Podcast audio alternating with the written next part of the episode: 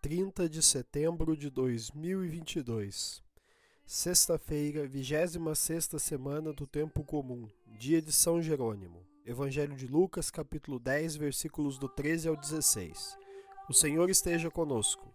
Ele está no meio de nós. Proclamação do Evangelho de Jesus Cristo segundo Lucas. Glória a vós, Senhor.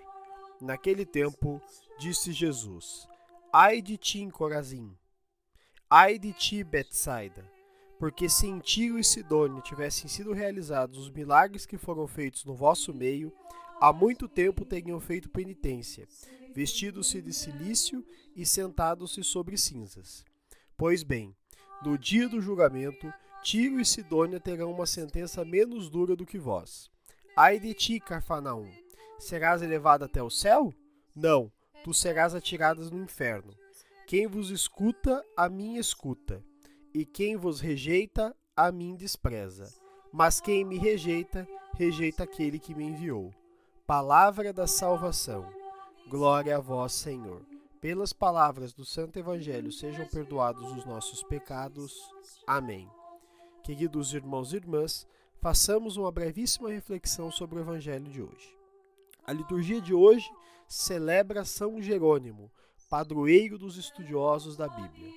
E o Evangelho caminha justamente nesse sentido, com Jesus destacando as cidades que se fecharam ao anúncio da palavra de Deus. O alerta serve também para cada um de nós.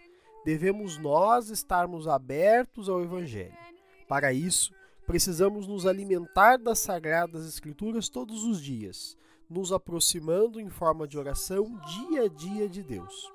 O Evangelho de hoje desperta para nós uma questão: tenho me mantido aberto ao anúncio das Sagradas Escrituras?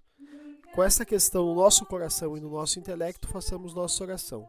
Senhor, dai-nos a fé necessária para colhermos em nosso coração as Sagradas Escrituras, para que sirvam de norte para a nossa ação evangelizadora.